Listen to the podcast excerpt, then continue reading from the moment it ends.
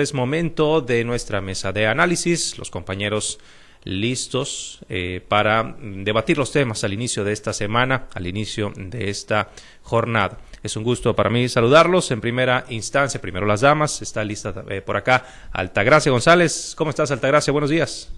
Buenos días, Samuel, Francisco, a Jorge Luis. Buenos días a toda nuestra amable audiencia. Bien, eh, Francisco Chiquete, por acá listo también. ¿Cómo estás? Muy buenos días. Buenos días, Samuel. Muy buenos días, Altagracia, Jorge Luis y a todo el público que nos acompaña. Gracias, eh, Francisco. Jorge Luis Telles también. Muy buenos días.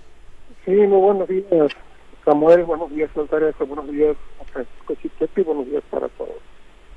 Bien, compañeros, pues vamos dándole a los temas. El fin de semana eh, que acaba de concluir fue un fin de semana en el cual las personas que duraron varios días eh, resguardados en un albergue en la ciudad de Guamuchi, las personas desplazadas por la violencia en la sierra de Sinaloa municipio, finalmente retornaron retornaron a sus comunidades, principalmente San José de las Delicias o como se le llama coloquialmente las calabazas. Eh, poco más de un centenar de personas retornó, lo hicieron a bordo de camiones urbanos que prestaron transportistas de ahí de Guamuchil, algunos otros en vehículos particulares, pero todo esto resguardado por un convoy de la Guardia Nacional, del Ejército Mexicano, y ya el día sábado estuvo el gobernador Rubén Rocha Moya ahí mismo en San José de las Delicias para supervisar el regreso de los desplazados, para practicar con ellos y se anunció un programa de autoempleo para construcción de viviendas ahí para los habitantes de eh, la Sierra de Sinaloa, municipio Jorge Luis. Pues eh, al cierre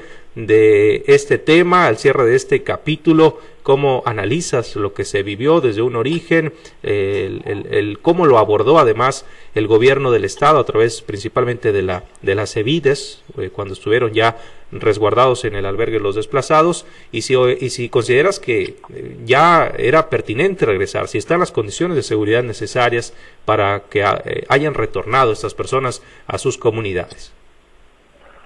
Pues es muy difícil precisar si, ya existen las las condiciones adecuadas para que todos los desplazados puedan este, renovar su actividad.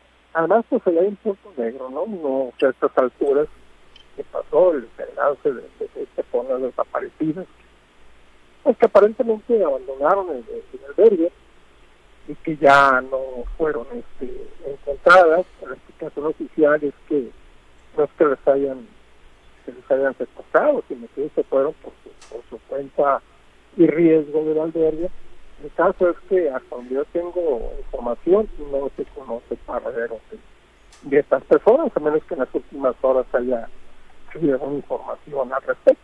El albergue ya se cerró, el mismo gobierno del estado dio la información en el sentido de que desde el viernes pasado el albergue se cerraba completamente y que todos los clientes regresaban a sus hogares allá en, los poblados de Sinaloa, poblados muy marginados, muy, eh, muy perdidos en la tierra, a los que es difícil, eh, de difícil acceso y además de difíciles condiciones de vida. Ese, yo creo que de todas las situaciones de gobierno, esta es una de, las más difíciles porque pues, a nadie le gusta dejar su casa y menos dejarla expuesta a que se, a que se roben lo poquito que, que que tengas ahí, lo, el poco patrimonio que tengas, como son pues los animales de grasa, los animales domésticos, la, la pequeña siembrita, lo que tengas, todo eso está en riesgo cuando, cuando se deja cuando se deja el hogar en una situación como esta, amenazados por la violencia, con el riesgo de perder la vida, la propia y de los más cercanos. Entonces también el albergue pues era algo, una, una, una opción una opción este, inmediata, pero, pero de ninguna manera definitiva, una opción provisional, porque, porque todos sabemos que nadie se puede quedar tanto tiempo. Ni ellos quieren, ni el gobierno quiere, ni nadie quiere. Ellos, ¿por qué? Porque desean estar en su casa. Nunca, nunca es igual, por más cómodo que sea tu casa, por más lo que pueda tener, a estar en tu casa, estar en un albergue, conviviendo con gente que a lo mejor ni conoces, compartiendo los alimentos, compartiendo las habitaciones, compartiendo los, los, espacios para, para poder dormir. Entonces de ahí la desesperación de esta gente por regresar. Y bueno, el albergue se cerró, a lo mejor no regresó toda la gente, a lo mejor por eso con se tenga con familiares y todo eso, pero pues el problema persiste y yo creo que pues mientras no se resuelva, esto es, una, esto es un efecto nada más, es una consecuencia del fenómeno fundamental que tenemos en Sinaloa y en todo el país, que es, la, el, de la, el de la violencia. Esto es una causa, esto es un efecto, no es una causa. Es la causa, pues, ya que el presidente dice que se va a atacar con abrazos, que se va a atacar con programas sembrando vidas, y algunos otros programas que, que, no están diseñados para el efecto, menos para estar combatiendo a la delincuencia organizada. Habría que esperar cuál es el resultado final, sobre todo me inquieta pues el paradero de estas seis personas, si regresó realmente toda la gente o si una, una parte, un porcentaje importante pues, en la ciudad de Guamuchi. Yo creo que el gobierno tendrá que rendir un informe detallado al respecto. Bien, gracias, eh, gracias Jorge Luis.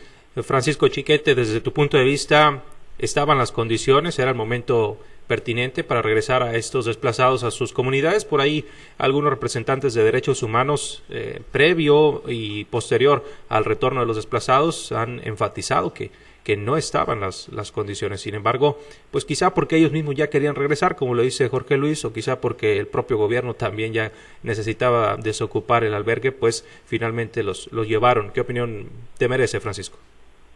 Yo dudo mucho que ya haya sido el momento adecuado para eso me, da la impresión de que los enfrentamientos de grupos delictivos que motivaron esta, esta crisis final, que seguramente tuvo otras manifestaciones menores, no han terminado. Yo creo que sí, en bronca, yo creo que mientras estén pendientes ahí los asuntos de, las cabezas de los grupos, mientras estén la, la, la disputa por los territorios, la gente no va a poder estar tranquila. Sin embargo, tiene su lado positivo esto de que se hayan regresado. A la luz de la experiencia que vivimos aquí con la gente de Concordia, se fue posponiendo y posponiendo la posibilidad del regreso porque muy realistamente el gobierno dijo que no podía garantizar su seguridad. Y entonces se fueron quedando. Ahora cuando pretenden convencerlos de que se vayan, también sin haber resuelto el problema, pues la gente ya no quiere. ¿Por qué? porque ya tiene otros intereses. Ya hay muchos que cuyos hijos empezaron a estudiar en las escuelas cercanas. No es la misma vivir aquí en Mazatlán, aunque sea en las orillas, aunque sea con incertidumbre, que estar allá yendo y viniendo a la sierra todos los días para venir a la universidad, para venir a la prepa, para venir a, capacitarse en otras cosas. Entonces ya la gente se está desnaturalizando de su área. Y eso es lamentable porque, bueno, pues la gente tiene una vocación, tiene una, trayectoria, tiene una historia. Y cuando se mueve, cuando, cuando migra, es porque no se están satisfaciendo sus necesidades. Entonces creo yo que es importante que la gente tenga esa posibilidad de regresar.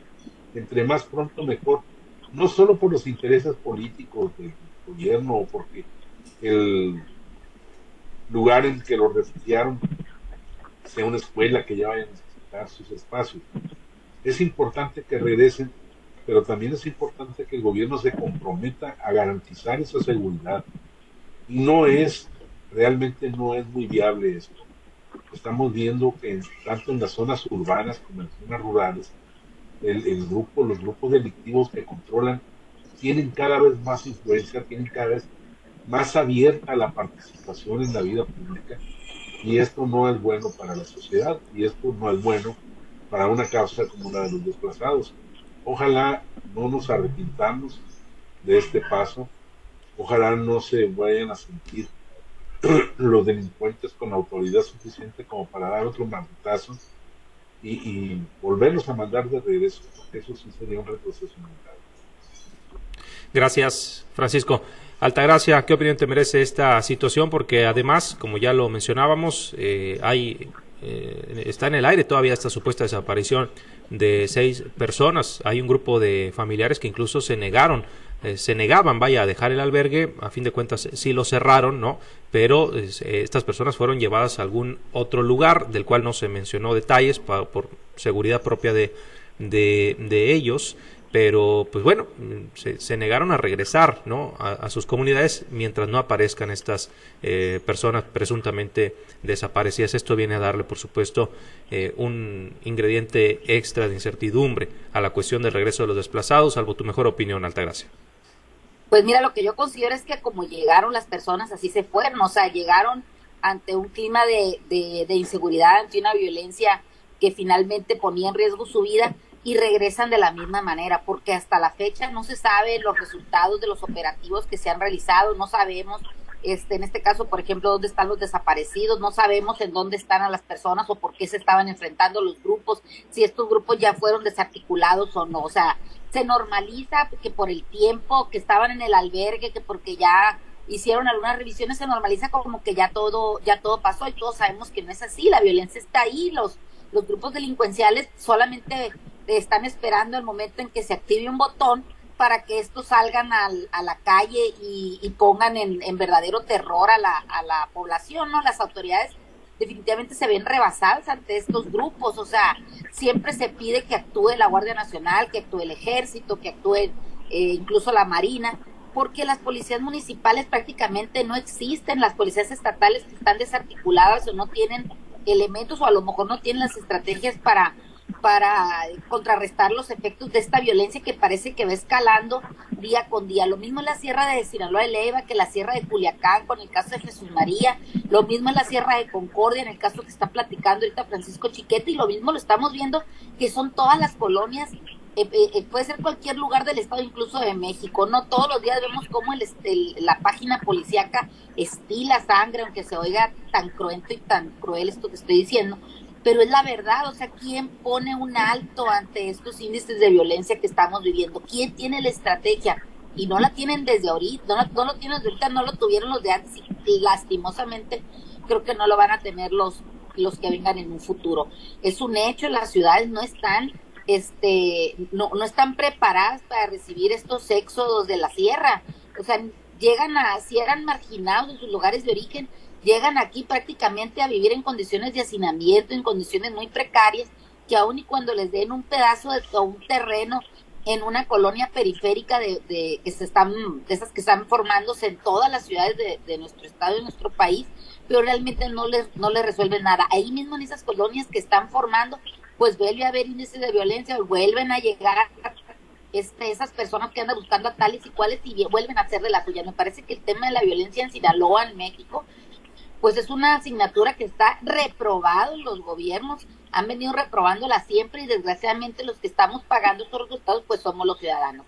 Este, este, en este caso en particular de Sinaloa de Leiva, donde a la gente prácticamente le están suplicando que regresara a sus lugares de origen, pues hay mucha gente que regresó pero con, con miedo y con terror, este, sí es cierto que es un paliativo el que le digan te vamos a emplear en tu comunidad para que construyas tú mismo mejores condiciones de vida, pero realmente esta vida es la que está amenazada, no eh, en realidad su actividad, porque mucha gente pues tiene, tiene una historia de vivir en esos lugares, tiene una historia de mantenerse en esos lugares, pero definitivamente con esto que estamos viviendo, que hemos vivido, hemos padecido, pues la verdad me parece difícil que se puedan seguir este permaneciendo en esos lugares, aunando, aunándole a este, a esta gran cadena de, problemas y de lamentaciones, es que estas comunidades están envejecidas, muchos jóvenes que han, que, nacieron en esos lugares, pues difícilmente quieren regresar o difícilmente tienen una vida a que regresar en estos, en estos lugares. Entonces, hay personas mayores que definitivamente ante estos índices de violencia, pues considero que las personas, las familias que tienen en, en los centros poblacionales un poco más grandes, pues definitivamente no los, no los dejan regresar, ni cuando el gobierno se empeña en ofrecerles o decir que van a tener las condiciones de seguridad. Me parece que hacen falta más que promesas, hace falta más que empleos temporales para, para hacer que, que haya condiciones de seguridad y vida y desarrollo en estas comunidades de la sierra. Bueno, pues estaremos pendientes. Ojalá que ahí quede cerrado esta historia. Sin embargo, pues eh, con el contexto de inseguridad que se vive en la zona serrana se antoja se antoja eh, complicado. El gobierno, pienso yo, debería atender más allá de una reacción a las cosas cuando ya suceden, pues el tema de fondo, el tema de los orígenes que generan estos enfrentamientos violentos que desplazan a las personas que ni la deben ni la temen. Bueno, vamos a otro tema, eh, compañeros. Eh, eh, en la mañanera, hace unos momentos, el presidente de la República se refirió al fallo de la Corte y es que hace un par de días la Suprema Corte concedió al gobierno de Chihuahua la suspensión de la distribución de los tan polémicos nuevos libros de texto gratuitos de la de la SEP, dando así la razón a la gobernadora panista Maru Campos y no al presidente Andrés Manuel López Obrador, quien en la conferencia mañanera hace unos minutos confirmó que el gobierno federal acatará esta disposición judicial, no sin antes calificar de deshonesto al ministro Luis María Aguilar y a la propia gobernadora Maru Campos Galván como reaccionaria, conservadora, irresponsable y politiquera.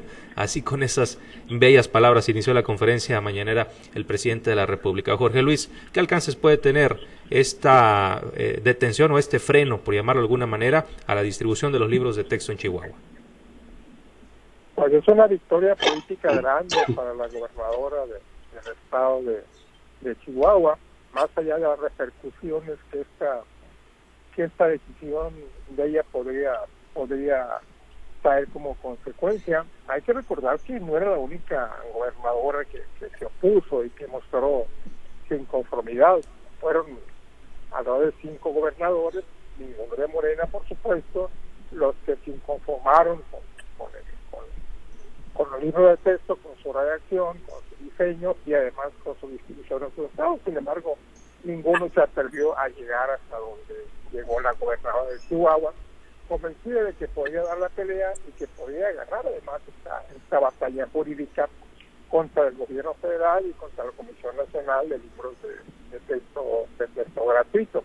Hay mucha polémica alrededor de, los libros y más después de, ver la, defensa que hace una, una senadora una senadora morenista que es maestra y que, cuyo nombre no, no, no lo recuerdo, que en la tribuna, y que da una exposición, bueno, tan diáfano y transparente que no te quede ninguna duda en la bondad de los libros de texto gratuito. No sé si ustedes la, vieron, me, se me quedó muy grabado, lo que no se me grabó fue, su nombre, pero una fundadora y es maestra, y pues la defensa que hace es verdaderamente lamentable de los libros de texto. Yo creo que debe haber otros puntos, otras agarraderas por las que se puede defender el proyecto de texto gratuito, no en la manera que está perforando que si subió a la tribuna fue porque se lo pidió y fue, fue porque le dieron el uso, el uso de la voz. Es una victoria política importante para la gobernadora de Chihuahua, te digo, porque pues demuestra que cuando se quiere, se puede. Ella quiso hacer las cosas, las logró. Ahí está la suspensión provisional que evita que, los libros de, texto se, distribuyan en Chihuahua. Y yo creo que muchos gobernadores tuvieron, tuvieron este esta idea, pero ninguno, ninguno se atrevió a desafiar la voluntad del presidente.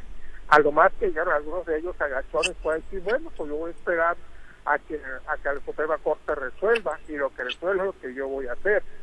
Algunos de los gobernadores que en principio se habían inconformado y que después doblaron las manos, quizás después de una conversación con el presidente de la República, porque no es fácil ir contra la voluntad del presidente, implica muchísimas, muchísimas cosas estar en contra del presidente de, la República y una vez pues se recibe de los apoyos en materia federal que exista para esa, para esa entidad. Pero pues bueno, ahí, ahí está ya la, decisión de, de, la Corte, está la, la, la decisión también, la comisión de la gobernadora de Chihuahua, y también pues como que han escrito los demás gobernadores que nomás dijeron pues no absolutamente nada y que terminaron por acatar la decisión del presidente. Y los morenistas, pues, ni, se diga, todos están aceptando dócilmente y los libros de texto gratuito van a ser distribuidos sin ningún problema en esos 22 entidades gobernadas por los morenistas y también los gobernadas por, otras fuerzas políticas del país. Gracias, eh, Jorge Luis.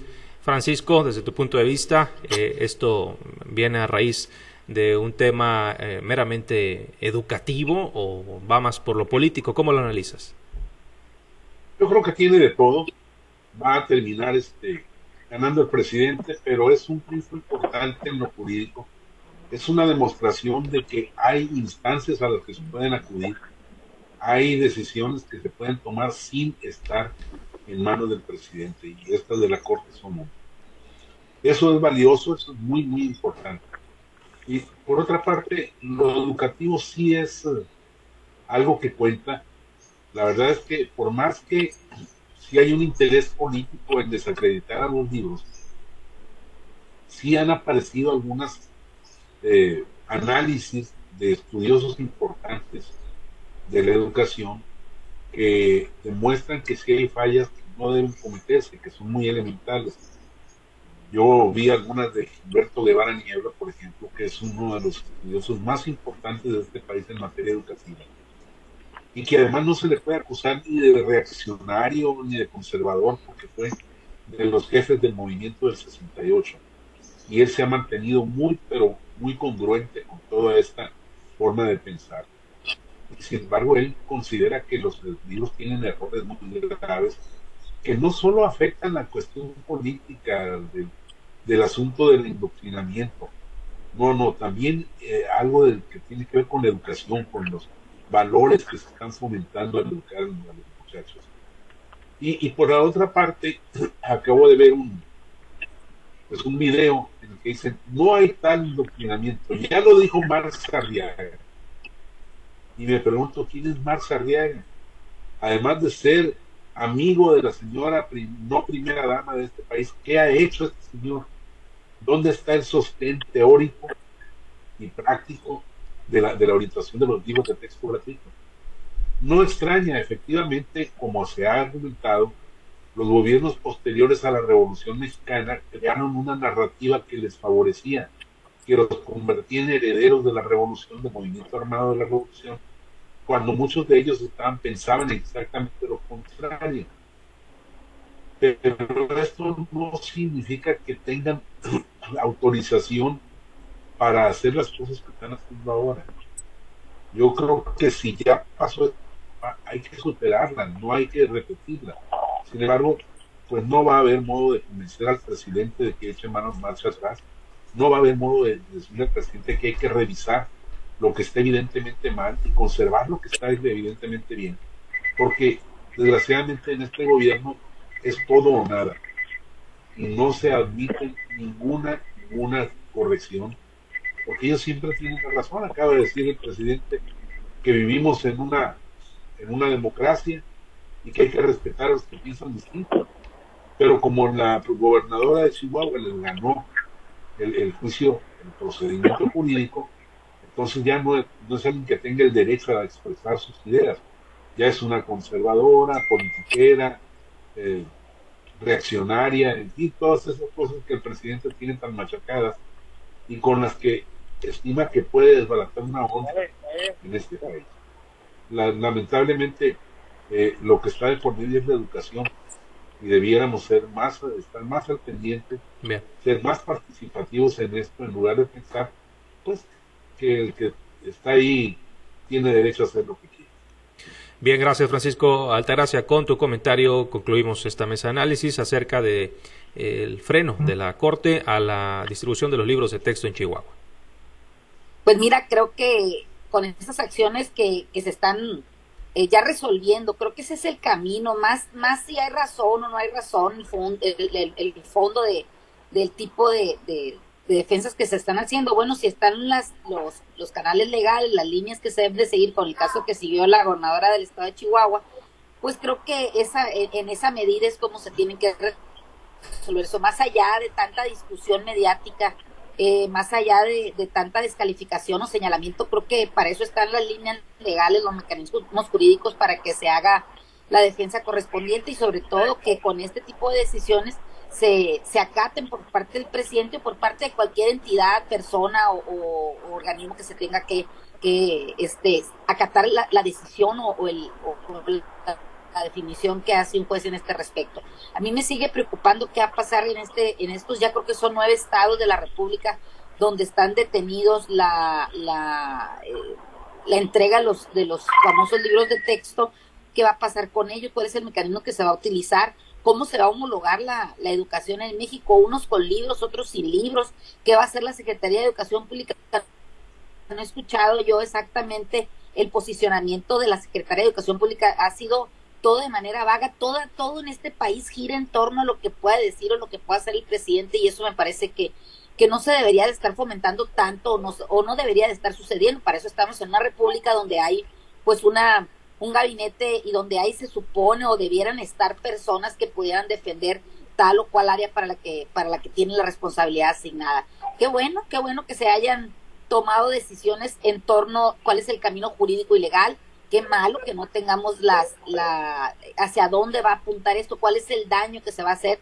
Afortunadamente tenemos dos semanas todavía aparentemente para el inicio de, del ciclo escolar y ojalá que en estas, en estas dos semanas de veras se puedan tomar las alternativas, se diga qué es lo que se va a hacer y sobre todo que los padres de familia también haya una manifestación real de lo que, de lo que está pasando.